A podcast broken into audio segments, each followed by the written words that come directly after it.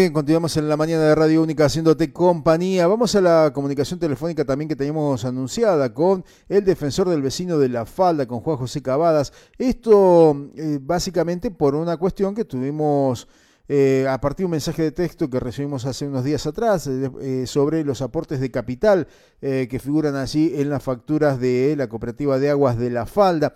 También lo hablamos en ese momento con el presidente de la cooperativa, con Edgar Madrid, pero queríamos conocer eh, desde el defensor del vecino, eh, este aporte, ¿corresponde, no corresponde, es legal? Eh, allí nos daban el argumento de que era como si fuese a cuenta de un futuro aumento en, las tarifas, pero bueno, vamos a ver qué nos puede comentar Juan José Cavadas. Buen día, ¿cómo estás? Bienvenido a Radio Buen día, ¿cómo estás Luis? ¿Todo bien? Todo bien, gracias por atendernos Juan. No, eh, por favor, gracias por comunicarte. No, por favor, eh, a ver, eh, sé que estás allí tratando de, de, elucidar esta cuestión, ¿no? Yo lo que estuve viendo es que en, algunos, en algunas resoluciones dicen que esta figura del aporte de capital no es, no, es la, no es correcta, no es legal, otros dicen que sí, o sea, hay dos bibliotecas con respecto a este tema. ¿Qué es lo que has podido este, obtener hasta ahora con respecto a, la legalidad o no de estos aportes? Bueno, te comento un poquito un, orden cronológico de acontecimientos. Mm. Este tema ya anteriormente lo habíamos tratado incluso con el Consejo de la Ciudad, eh, antes de la pandemia del año anterior, lo habíamos hecho con Víctor Ruliki, no sé si te acordás. Sí, sí, sí. que estuvimos en esta movida, estuvimos averiguando en ERCEP, en la subsecretaría de cooperativas. Hay una disposición provincial que dice que solamente en la facturación debe constar eh, lo que es servicio y ningún otro concepto, ¿no? Pero como eh, la cooperativa no es interjurisdiccional, se rige por el control municipal. Pero, digamos, es, es bastante complicado el tema, en el sentido de que eh, tiene muchas aristas, tiene muchas puntas. En primer lugar, digo, el tema de aportes de capital es algo que se le cobra a los socios de la cooperativa eh, y no al simple usuario. Yo estuve ayer con Madrid y con Pedones, fui a hablar sobre este tema y ellos me expresaron que eh, en realidad cualquier usuario cuando solicita el servicio queda anotado como socio. Pero yo estuve ahora mirando, por eso estoy justamente en este momento armando una carta al Consejo de Administración, que es quien determinó este tema del aporte de capital, que en un momento se retiró. No sé si se acuerdan después de esa movida que hicimos con Víctor, eh, figuraba y se retiró, ahora lo vuelven a colocar. Digo, eh, este tema del aporte de capital a los socios, y considerando que cualquier usuario que solicite el servicio se transforma en socio, me estuve fijando en el estatuto mismo de la cooperativa de agua y justamente estoy haciendo una carta para el Consejo de Administración. Porque acá dice de qué manera uno se asocia y dice que tiene que ser de manera expresa a través de una carta. O sea que para mí no cabe esto de que es automático. ¿Eh? Si se respeta el mismo estatuto, dice que tiene que ser eh, expresado voluntariamente a través de una carta, ¿no? Eh, por otro lado, eh, el tema de la asociación, yo consulté si uno estando ya como considerado socio se puede desasociar.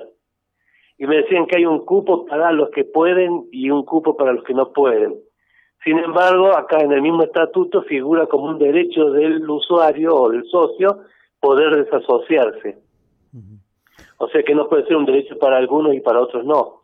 Por eso surgen más preguntas que respuestas. Por eso estoy elaborando esta carta al Consejo de Administración para que me respondan esto. Claro. Claro, yo eh, escucho esto porque yo me acuerdo que en la cooperativa de Villallardino eh, de teléfonos también pasó algo similar, ¿no? Con el tema del aporte de capital.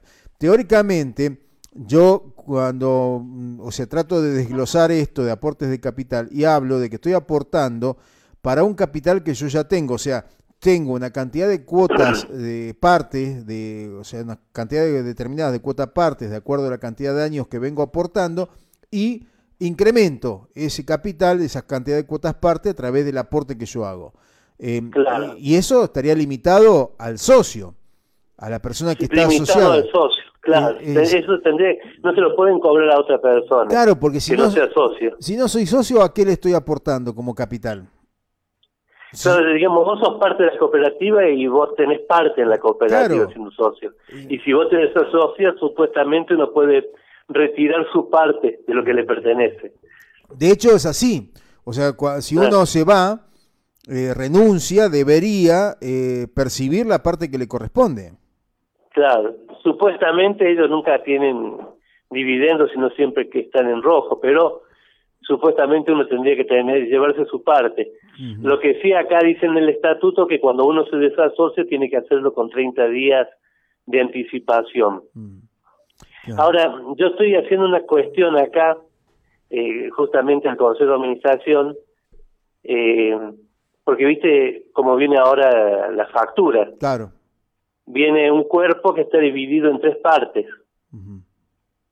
En la parte de abajo, digamos, figura el tema del aporte de capital. No está incorporado en el primer cuerpo, sino en un segundo a la derecha, digamos, ¿no? Entonces, cuando uno paga la factura, ellos retiran un cuerpo y te devuelven dos. Entonces, me da de pensar que uno puede ir y presentarse a la cooperativa. Voy a hacer la prueba yo, yo soy, soy usuario y soy socio supuestamente de la cooperativa. Voy a hacer la prueba si me lo aceptan, de ir a pagar pero quiero pagar solamente el servicio, de manera que el troquel se corte por la mitad, que me devuelvan el cuerpo de arriba donde figura el servicio y ellos se queden con los otros dos. Claro, si no, de alguna manera, Juan José sería una asociación, asociar al usuario en forma compulsiva, en contra, digamos, de sus propios intereses o de la voluntad del asociado, ¿no? O, del, del, de la persona que está recibiendo el servicio. Sí, y estamos hablando de una empresa que tiene el servicio exclusivo, digamos, si, si vos querés tener agua en tu casa, tenés que hacerte socio obligatoriamente, aunque no lo quieras, ¿no? Claro, claro. Eh, hay muchas, como decís entonces, muchas aristas para ir tocando y, poner en, claro sobre esto, ¿no? Sí, en primer lugar yo quería presentar todas mis dudas a la cooperativa, que me respondan por escrito, ¿no? Claro. Eh, y estoy en contacto también con el ERCEP. Ya me voy a comunicar con la municipalidad, que es la prestadora del servicio, porque si en la provincia se dictaminó esto con respecto a la facturación, tendría que salir alguna resolución municipal semejante. Claro, que haga este eco a esto. Porque en este caso la que tiene el contralor sobre esto es el municipio de La Falda. El municipio. A mí personalmente a lo mejor me equivoco, ¿viste? porque uno habla también con un gran porcentaje de ignorancia pero por lo que yo conozco, eh, la municipalidad podría delegar ese contralor al ERCEP. Para mí sería eh, muy bueno que lo hicieran, porque el ERCEP está preparada para controlar. La municipalidad tiene 10.000 cosas y es una cosa más, ¿no? Entonces, si el organismo que controla a todas las cooperativas los controla también a ellos, me parece que sería bueno para nosotros. Sí, pero ahí me parece que hay un tema que, a ver, desde el punto de vista de la información, me refiero, Juan, hay un tema eh, que ya ha dado, a ver, eh, cuando se pasaron los servicios de transporte, también al Contralor del ERCEP, eh, ¿qué pasa? ellos legislan en el ERCEP con cierto rigor el tema de las tarifas, por ejemplo, y no es lo mismo. No es lo mismo aplicar el aumento que aplican en Córdoba que aplicaron la falda. Eh, nos pasa con el incremento del pasaje de, mm, el pasaje interurbano acá, ¿no? De, que, ahora pasó a ser un servicio interurbano. O sea, una cosa es negociarlo en el Consejo Deliberante y otra cosa es que directamente ese porcentaje quede establecido desde Córdoba. Me da la sensación que hay que tener mucho cuidado con eso también, ¿no? Sí, sí, es un, un arma doble filo, sí, sí, tienes razón.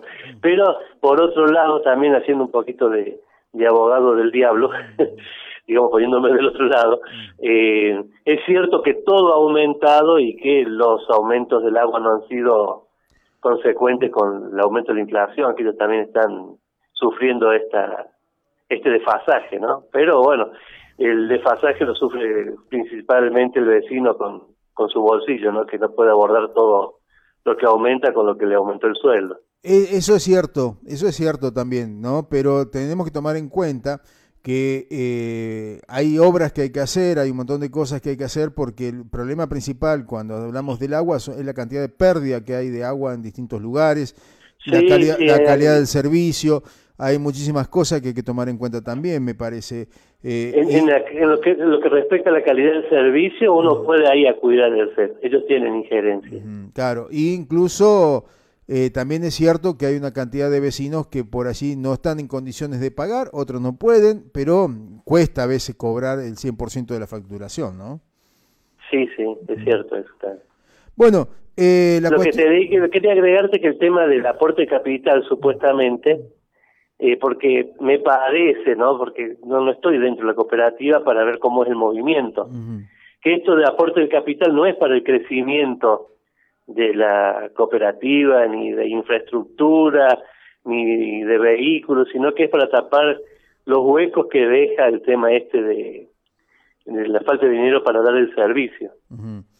Claro, supuestamente tendría que tener un destino ese aporte capital que me parece que no es el que se que se realiza, ¿no?